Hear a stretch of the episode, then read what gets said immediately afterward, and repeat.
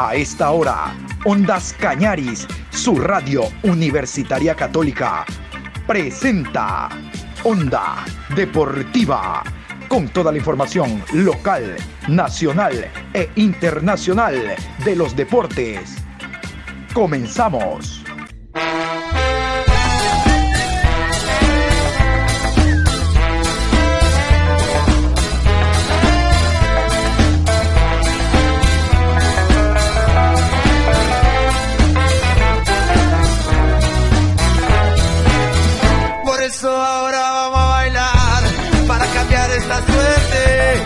Sabemos gambetear para ausentar la muerte. Vamos a bailar para cambiar esta suerte. Si sabemos gambetear para ausentar la muerte.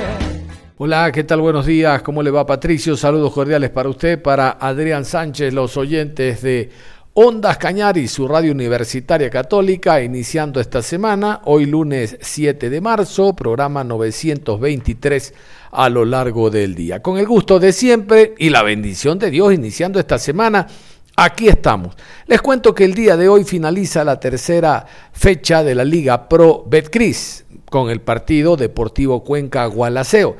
Pero antes, ¿qué tal si repasamos los resultados de los partidos que se han jugado hasta el momento entre viernes, sábado y domingo? Aquí los resultados de la Liga Pro Betcris, tercera fecha. Emelec y Guayaquil City, empate a 2. Técnico Universitario 1, Mushurruna 3. Liga de Quito 2, Universidad Católica 1. 9 de octubre 1, Barcelona 3. Cumbayá y Orense, empate a 1. Delfín 1, Macará 0. Independiente del Valle 1, Aucas 0. Antes de revisar los partidos de la Liga Pro que se han jugado hasta el momento, porque en el horario de la tarde, después de las 13.30, vamos a hablar del Deportivo Cuenca Gualaceo con transmisión de Ondas Cañaris, como les decía. Vamos a, continuación con una muy buena noticia para el deporte ecuatoriano. El fin de semana en la disciplina de marcha, Ecuador alcanzó oro damas, oro en equipo de damas y oro en equipo de varones. Tres medallas de oro en la disciplina de marcha, les decía, en Oman. Vamos a continuación con el desarrollo de la noticia. La marchista ecuatoriana Glenda Morejón se proclama campeona mundial en los 35 kilómetros marcha. La marchista hizo una carrera extraordinaria en su debut en los 35 kilómetros. Morejón mostró su mejor nivel y se llevó la medalla de oro en una marca de 2 horas, 48 minutos y 33 segundos. Ecuador también ganó oro por equipos. Glenda Morejón hace historia. En la marcha, con apenas 21 años, la atleta nacida en Ibarra se coronó campeona mundial el sábado 5 de marzo en la prueba de los 35 kilómetros que se corrió en Muscat, Omán. La marchista nacional tomó una decisión inteligente, prefirió no correr en los 20 kilómetros, su tradicional prueba, y apostó por los 35 kilómetros en la que nunca había participado. El plan le salió a la perfección. Morejón hizo una caminata perfecta, se mantuvo con el resto del equipo ecuatoriano durante el primer tercio de la competencia, pero después empezó a acelerar. De hecho, el equipo ecuatoriano hizo una gran carrera. Durante los primeros 12 kilómetros, los cuatro marchistas nacionales se mantuvieron juntas y trabajando en equipo, pero luego el ritmo de competencia provocó que Glenda acelere y tenga que despegarse de su grupo para no perder tiempo. La única que pudo acompañarla durante un tramo fue su amiga Carla Jaramillo. Las dos atletas de Imbabura caminaron durante tres kilómetros, pero luego Glenda se fue a perseguir a la china Lee, que ya empezaba a sacar una diferencia de 40 segundos. La ecuatoriana descontó muy rápido ese tiempo y lanzó un ataque que no tuvo respuesta de parte de la marchista de China, que se empezó a rezagar. Cuando se corrían 27 kilómetros, Glenda ya le sacaba 12 segundos, para los 30 kilómetros la ventaja se amplió a 34 segundos y pasados los 31 kilómetros la ventaja se amplió a más de un minuto. La marchista ecuatoriana exhibió su técnica impecable, corrió con cadencia y con un ritmo que nadie pudo responder. Glenda Morejón escribe su nombre en la historia y se corona campeona mundial en los 35 kilómetros marcha, una distancia en la que nunca había corrido de manera formal. El campeonato mundial que, se disputa en Omán en la modalidad por equipos y Ecuador que quedó con el primer lugar en la prueba de los 35 kilómetros marcha por su excelente actuación. El equipo estaba conformado por Glenda Morejón, 2 horas 48 minutos 33 segundos. En el quinto puesto, Paola Pérez, 2 horas 53 minutos 58 segundos. Sexta, Magali Bonilla, 2 horas 54 minutos y 39 segundos. Séptima, Carla Jaramillo, 2 horas 56 minutos 14 segundos. Y en el noveno puesto, Johanna Ordóñez, 2 horas 59 minutos 57 segundos. En la modalidad masculina, Daniel Pintado, Jordi Jiménez y David Hurtado se impusieron en el Mundial de Marcha. En la modalidad por equipos, en 20 kilómetros, los ecuatorianos tuvieron una destacada participación en Oman, teniendo a Pintado como su líder al ubicarse en el cuarto puesto, a tan solo un minuto y 43 segundos de la medalla de oro. Yamanishi fue el ganador de la jornada. Por su parte, Jordi Jiménez alcanzó el noveno lugar al registrar una hora 26 minutos y 3 segundos para completar el podio con David Hurtado, quien llegó en el puesto 12 con una hora 26 minutos y 38 segundos. Con estos resultados, Ecuador hizo 25 puntos, uno menos que Japón, y se consagró campeón por equipos en los 20 kilómetros marcha. En el tercer puesto quedó China con 45 puntos. Escuchemos a Glenda Morejón luego de ganar esta prueba extraordinariamente. Eh, bueno, realmente eh, tuvimos una preparación muy corta para los 35 eh, tuvimos casi como tres semanas para preparar el 35, eh, ya que tuvimos un sudamericano antes de ello. Y después eh, con mi entrenador Julio Chucky, con nuestro presidente de la Federación Ecuatoriana de Atletismo, el doctor Manuel Bravo, decidimos hacer esta prueba aquí, a ver cómo nos va. Realmente es una locura lo que pasó, no, no, no me lo puedo creer aún, pero creo que Solo puedo decir gracias a todas las personas que me han apoyado a hacer el 35. Muchas gracias por confiar en mí. Cambiamos de disciplina para informarles que la concentración deportiva de Pichincha rindió homenaje a los mejores deportistas de 33 disciplinas deportivas por su aniversario 98 de fundación. En la ceremonia se eligió al mejor deportista del 2021, galardón que obtuvo la pesista Neisy Dajomes por la medalla de oro que obtuvo en los Juegos Olímpicos Tokio 2020. La pasada temporada la concentración obtuvo un total de 102 medallas internacionales en 174 eventos deportivos, de las cuales la más celebrada fue la presea de oro alcanzada por Dajomes en Tokio. Neisy Dajomes obtuvo el oro olímpico en la categoría de 76 kilogramos de alterofilia y se consagró como la primera mujer en ganar una medalla olímpica para Ecuador, de un total de cinco preseas alcanzadas en el historial deportivo del país. La segunda medalla conseguida por una ecuatoriana en una cita olímpica fue la de Tamara Salazar, quien se adjudicó plata en la categoría de los 87 kilogramos de levantamiento de pesas. Escuchemos el momento de la premiación y las palabras de la mejor deportista Neisy Dajomes. Es Neisy Patricia Dajomes Corresponde a la disciplina de levantamiento de pesas en la división de los 76 kilogramos. Desde el inicio de 2021, Neisy se enfocó a ratificar sus marcas para asistir a los Juegos Olímpicos de Tokio. En su primera competencia oficial presencial en Canadá, alcanzó tres medallas de bronce. Luego en el Campeonato Panamericano de República Dominicana, sumó tres medallas de bronce, ya mejorando ostensiblemente sus marcas. Finalmente llegó la gran competencia en Colombia, donde se realizaron tres eventos en uno, que fue el Open clasificatorio para los Juegos de Tokio, el sudamericano y el iberoamericano.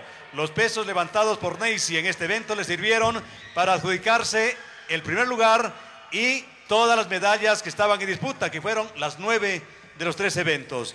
Y atención, los pesos en Colombia. En arranque levantó 118, en envión 143 para un total de 261 kilogramos, pasando a convertirse en la mejor marca mundial con esto que realizó en Colombia. Así Neisy quedaba lista esperando la confirmación de la Federación Internacional de su disciplina para asistir a Tokio. Y en Tokio, ustedes ya saben lo que pasó. El 1 de agosto del 2021, Ecuador, el país, todo el país, se levantaba, se despertaba con la gran noticia de esta medalla de oro olímpica, pasando Neisy a convertirse en la primera mujer ecuatoriana en ganar una medalla olímpica. Y no solo una medalla olímpica, sino medalla de oro, señoras y señores. Les recordamos los pesos que levantó en Tokio, 118 en arranque, 145 en envión, para un gran total de 263 kilogramos. Así que bienvenida al escenario a Neisy Patricia Dajomes Barrera, mejor deportista 2021. Qué bien, qué bien, realmente espectacular. Hay que decir que Neisy acumula todos los títulos marcas y récords del mundo en sus diferentes categorías. Al centro del escenario, por favor, el señor presidente de Concentración Deportiva de Pichinche, economista Jaime Ruiz. Y a continuación, el máximo trofeo, como corresponde, espectacular, como debe ser, para distinguir al mejor deportista de Pichincha 2021, Neisy Patricia Dajomes Barrera. Con 23 años, dos Olimpiadas, Río 2016, séptimo lugar, diploma olímpico, Tokio 2020 más uno, medalla de oro. Ya ha iniciado su preparación y planificación para llegar a París 2024. Señoras y señores, la mejor de Pichincha 2021, Neisida Gómez. Y en este momento la invitamos a los micrófonos para que dé el mensaje en representación de todos los deportistas. Eh, buenas noches con todos. Realmente me siento muy honrada, agradecida con Dios de poder ser nuevamente mejor deportista de algún lugar, de alguna provincia. Para mí esto es una meta más hecha realidad. Eh, tengo poquito tiempo en la provincia de Pichincha representando a Pichincha y ser ya la mejor deportista de, la provincia, no sé, me, llena de mucho, mucho sentimiento porque eh, sé el esfuerzo que ha hecho cada deportista para poder estar en el lugar donde yo estoy ahora. Y ahora ser yo eh, la mejor deportista, no sé, me, inspira y me motiva a seguir trabajando, a seguir entrenando, a seguir dando lo mejor de mí, a seguir eh, haciendo que el, deporte siga surgiendo, demostrar que con el deporte se pueden lograr muchas cosas. Y nada, agradecer a Concentración Deportiva de Pichincha, agradecer a, mi entrenador, a mis entrenadores, agradecer al presidente de la Concentración Deportiva de Pichincha por este apoyo y decirles y motivarles a que sigan eh, apoyando el deporte, el deporte es vida, el deporte cambia vidas y el deporte es unión, sobre todo eso. Y nada, realmente a, los, a mis compañeros deportistas, seguirlos incentivando a que sigan practicando, a que sigan echándole mucho amor, mucho cariño y sobre todo mucho respeto a lo que hacen. Eh, tengan en cuenta que todo sacrificio vale la pena. El día de mañana van a poder ver ese resultado reflejado en, en su gran triunfo, en su gran meta que tengan y nada, sigan adelante, sigan luchando, sigan trabajando y no dejen de soñar. Entre las disciplinas que premiaron a los deportistas más destacados están atletismo con Anaí Suárez, boxeo con Giancarlo Caicedo, tiro olímpico con Diana Durango y como mejor deportista del Cantón Mejía el marchista Jonathan Amores, todos integrantes de la delegación olímpica ecuatoriana en Tokio, conformada por 48 deportistas con 14 atletas de los registros de Pichincha. Entre otras disciplinas que destacaron están karate con Lorena Echever, oro en el Campeonato Panamericano Senior de Punta del Este, disputado en Uruguay, y ciclismo con Steven Aro, líder del Team Pichincha y campeón de la Vuelta Ciclística del Ecuador 2021. Onda Deportiva. Después de estas muy buenas noticias que escuchaban ustedes en la portada en el inicio del programa, ahora sí nos metemos al tema Liga Pro Betcris, que como les decía finaliza el día de hoy 19 horas con transmisión de Ondas Cañaris Deportivo Cuenca, Gualaceo Sporting Club. Vamos a ver si el Gualaceo puede alcanzar sus tres primeros puntos. Vamos a ver si el Deportivo Cuenca suma y ya hace seis y se pone en una posición expectante dentro de la tabla. En todo caso, como les decía, en la tarde vamos a dedicarle todo el tiempo a este encuentro Deportivo Cuenca Gualaceo a jugarse en el estadio Alejandro Serrano Aguilar, porque es el encuentro que cierra la fecha. A ver, en cada fecha en cada jornada hay un partido que resalta, el excluyente, el llamativo. Difícilmente en nuestro torneo hay dos, difícilmente, ¿no? Podría darse, pero es muy difícil. En esta semana, a no dudarlo, el partido de la fecha era 9 de octubre Barcelona, por algunos factores.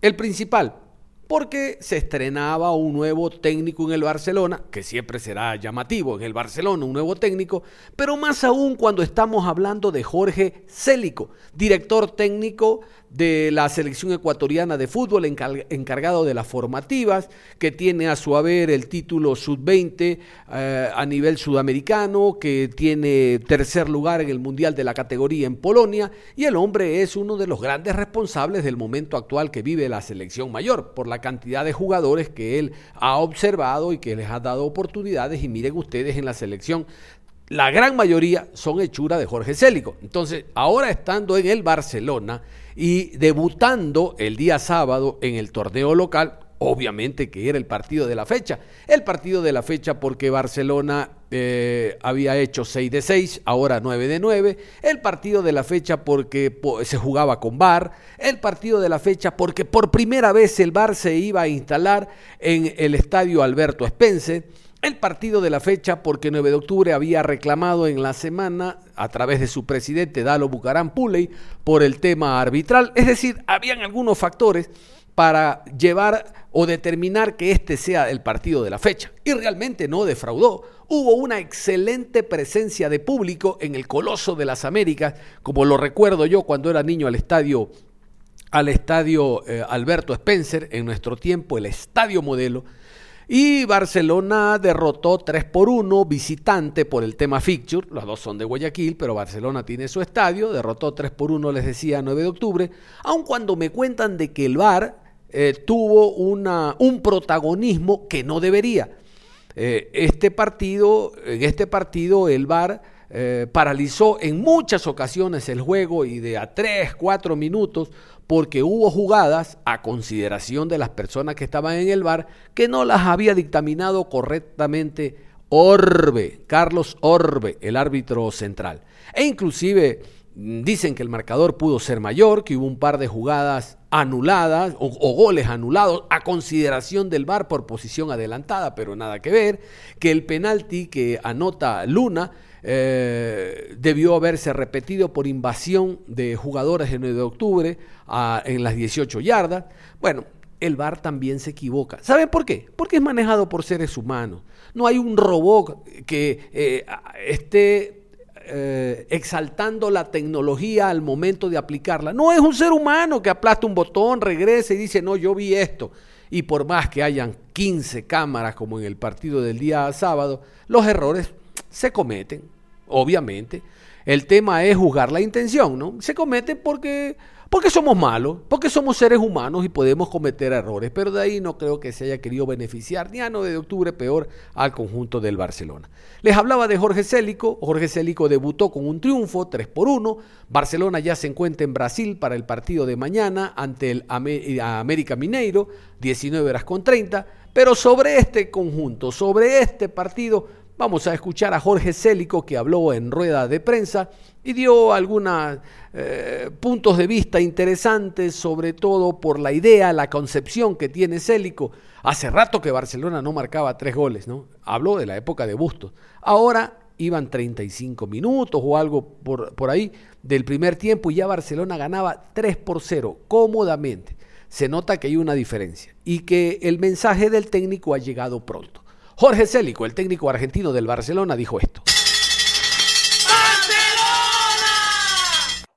Me quedo con la, esa, ese deseo de, conseguir el triunfo del equipo. Eh, quizás nos faltó un poquito más de juego colectivo, pero bueno, el partido se presentó para jugarlo de la manera que lo jugamos eh, por varias razones, ¿no? Pero, y aparte por el rival, el rival complicado. 9 de octubre es un buen equipo de fútbol, está muy bien trabajado.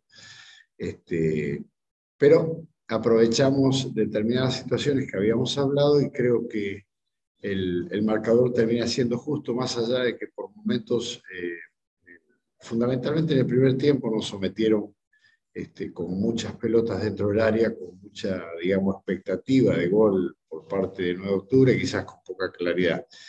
Eh, pero repito, me quedo con esas ganas que el equipo puso para conseguir el resultado, este, sabiendo que vienen de una faena importante, un desgaste importante, inclusive nosotros mañana ya estamos viajando a Brasil, con lo cual este, hay hay un esfuerzo grande, ¿no? Eh, se han mantenido concentrados, hace más de una semana que no ven a sus familias y, eso a mí me, da alegría que ellos hagan este esfuerzo. Quisiera hacer énfasis en Gabriel Cortés porque fue muy criticado antes de, todos estos compromisos y hoy lo vimos muy metido en el juego y sobre todo eh, veo que practicaron mucho el tema de los pases filtrados porque le resultó bastante a Barcelona, ¿verdad profesor? Bueno, eh, eh, hemos practicado un poquito de cada cosa. Tuvimos un par de días de, doble jornada. Inclusive hoy a la mañana entrenó el equipo por el lapso de una hora.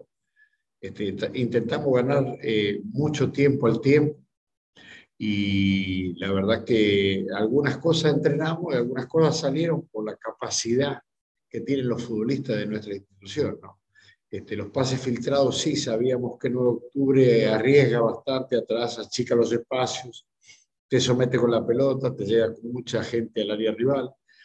Y, pero sí sabíamos que esa llegada con tanta gente al arco rival también generaba espacios a las espaldas de sus defensores. Entonces, evidentemente, los pases de profundidad los, practicamos bastante y bueno, salió a medias, porque quizás de haber estado un poquito más precisos podíamos haber aumentado el marcador. Bueno, consultarle primero por el tema de en el nivel defensivo. Vimos que en 9 de octubre generó varias ocasiones. De hecho, tuvieron dos postes en el primer tiempo. ¿Cómo corregir estos temas? Y segundo, el diagnóstico inicial que tiene con Leonel Adonis, que vimos que salió con molestias. Bueno, el plantel está bien, eh, que salvo Carceleni y Leonel Quiñones que tuvieron una carguita propia del esfuerzo que vienen haciendo los muchachos. Y decirte también eh, que el 9 de octubre es un muy buen equipo, entonces hay veces que queremos buscarle la, la, la respuesta exacta a preguntas como las que acaba de decir, pero ha sido absolutamente mérito de ellos habernos arrinconado por momentos del partido, ¿no? Así que particularmente felicito a un muy buen equipo como 9 de octubre y, deseo fervientemente que deseo fervientemente que el equipo siga eh, el nuestro, ¿no? Consolidándose. ¿Fue únicamente este partido por las condiciones del rival y por lo que, eh, o cómo planteó el rival, o veremos este Barcelona constantemente así, aprovechando mucho más la velocidad de, la, de las bandas? Le pregunto esto por el calendario tan apretado y tan ajustado que tiene Barcelona y que ya lo están sintiendo algunos jugadores con, con la sobrecarga muscular. Sí, sí, sí, es cierto. ¿Qué tal? ¿Cómo estás? Este, a ver, eh, sería un pecado no aprovechar la, la, genética y la capacidad que tienen nuestros extremos, ¿no? Eh, quizás previo a la profundidad de, del juego que uno quiere hacer por las bandas, mi deseo es que el equipo tenga un mayor control del campo y la pelota y de los espacios para que en el momento oportuno podamos aprovechar esa velocidad. ¿no? O sea, no descarto jugar por las bandas como hemos jugado hoy, pero quizás, repito, con, con una estadía previa que tiene que ver con la secuencia de pases que generen espacios que permitan aprovechar la velocidad de nuestros extremos. Vamos a escuchar ahora a Juan Carlos León. Le dicen el Pechón León, el técnico del 9 de octubre. Abrumado, abatido, triste, no es para menos, se lo escuchó en la rueda de prensa, dijo que hay que mejorar, esto es obvio, que se dieron muchos espacios para el Barcelona, que lo supo aprovechar. Y la idea, la idea que tiene el técnico octubrino es que hay que mejorar. Simplemente hay que mejorar. El 9 de octubre no fue ni de lejos, fue simplemente una sombra de aquel equipo que en primera fecha, aún perdiendo con técnico universitario, hizo un gran partido. Juan Carlos León, lo escuchamos. Bueno, sí, es complicado cuando recién estás tratando de pararte bien en el campo de juego, iniciar el partido y termina con un gol en contra, ¿no? Y sobre todo contra un equipo como Barcelona. Luego nosotros tratamos de equiparar el partido, tratamos de tener reacción, que la tuvimos. Lastimosamente no pudimos ser efectivos. Creo que ahí es donde se marca la diferencia total, porque cuando llega el segundo gol de Barcelona es cuando nosotros mejor estábamos. Y obviamente después del segundo gol hubo muchos desconciertos e incertidumbre y dudas en nuestra defensa que terminaron de repente con un marcador mucho más abultado el, segundo, el primer tiempo. Para el segundo tiempo corregimos algunas cosas, sobre todo en la marca, pero bueno, ya no nos alcanzó. Es un marcador que termina siendo justo por lo que hizo Barcelona y obviamente un castigo muy merecido a nosotros, sobre todo por las desantesiones que tuvimos de entrada. Hoy fue quizá todo lo contrario. ¿Siente usted que al menos el primer tiempo termina desubicándose un poco y, o, quizás termina siendo el, peor primer tiempo del, desde que están en, primera? Muchas gracias. Podría ser, podría ser, porque, a ver, lo que pasa, lo que cambia todo es el primer gol, porque nos obliga a nosotros a salir, obviamente, y nos obliga a buscar el partido. Y en esa búsqueda del partido, nosotros no fuimos contundentes. Nosotros hubiésemos sido contundentes y de repente hubiésemos llegado al empate, hubiese sido otro partido, porque ¿qué es lo que te genera? Si estás jugando en tu casa y llega y te hace un gol comenzando el partido, tú vas a reaccionar y cuando reaccionas, obviamente, lo que vas a dejar son espacio. Lo estábamos controlando bastante bien, pero luego cuando llega el segundo gol es cuando ya viene el desconcierto del que estás hablando. Entonces, lógico, en esa búsqueda de poder hacer un gol para un poco acortar el marcador y ponerte tener la posibilidad de empatarlo, vas a dejar espacio. Lo que buscamos en el segundo tiempo fue que primeramente tratáramos de mantener el cero, que no nos hicieran más goles y tratar de buscar, buscar empatarlo, pero no se pudo dar. Ellos estuvieron bastante bien en el segundo tiempo, ya controlaron mejor el partido con el marcador a su favor y bueno, vuelvo a repetir, el marcador termina siendo justo porque nosotros no hicimos un buen partido y obviamente ellos las oportunidades que tuvieron fueron contundentes y ese es el partido. ¿Qué cambiaría Juan Carlos León para el próximo cotejo de la Liga Pro? Muchas gracias. Bueno, primeramente el entrar más concentrado y que no nos hagan un gol de entrada. Eso fuera lo primero. Y tener la contundencia, lastimosamente, el primer tiempo, a más de nuestras concentraciones que tuvimos, fue un partido bastante raro, porque nosotros tuvimos unas opciones de gol y no entró el balón. En cambio, Barcelona la que tuvo fue contundente y termina siendo totalmente sentenciante el partido con la contundencia que tuvo Barcelona. Y obviamente tenemos que mejorar. Eso es una autocrítica a la interna que la tenemos que hacer. Ya la hicimos ahorita en el camerino. Mañana en el entrenamiento vamos a seguir trabajando en eso. Y obviamente tratar de virar la página porque si nos tiene cosas importantes por delante y tenemos que obviamente mejorar. ¿Qué les dijo? Yo sé que las cosas se las la trata casa adentro, pero pienso que usted le dijo algo a todos sus dirigidos en este compromiso. ¿Qué le dijo si lo podríamos conocer, profe? Porque mejoren algo el plantel aquí en este compromiso. Saludos. Bueno, primeramente que seamos nosotros. Eso fue lo primero que dijimos cuando entramos al camerino, porque si bien es cierto, estábamos perdiendo un marcador de 3 a 1, no estábamos siendo nosotros, sobre todo las concentraciones que tuvimos en defensa, es lo que termina marcando el partido y era una de las cosas que teníamos que mejorar. Uno de los objetivos que nos pusimos para el segundo tiempo es terminar con nuestro arco en cero. y tratar de buscar descontar en el marcador por lo menos. Lastimosamente no lo pudimos conseguir, lo, segundo, pero lo primero sí, mantuvimos el cero. Entonces hay que seguir mejorando Este, las desconcentraciones que tuvimos nos terminan pagando muy caro, las terminamos pagando.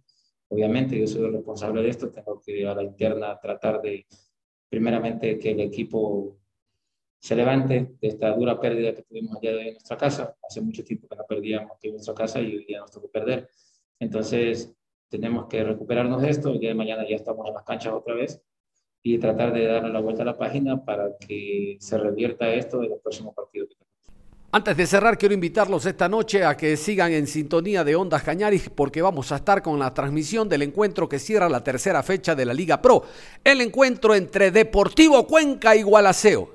Os invito. Este lunes 7 de marzo a las 19 horas en el estadio Alejandro Serrano Aguilar, nuevamente actuará como local el Deportivo Cuenca. Porque el Deportivo Cuenca tiene que ganar. Enfrentando al recién ascendido Gualaceo Sporting Club. Al fútbol de Gualaceo, la le llegará apoyando a mi equipo. El estadio gritará. Por la tercera fecha de la Liga Pro, Betcris y nuevamente, Ondas Cañaris, su radio universitaria católica por nuestras dos frecuencias, 1530 AM y 95.3 FM, les llevará todos los detalles de este encuentro. Deportivo Cuenca Gualaceo, lunes 7 de marzo desde las 19 horas, Radio Ondas Cañaris, de la mano con los equipos del Austro.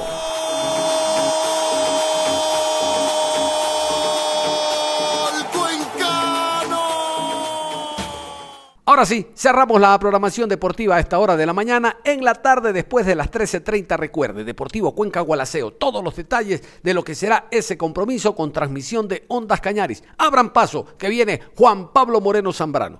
Hasta la próxima. para la muerte.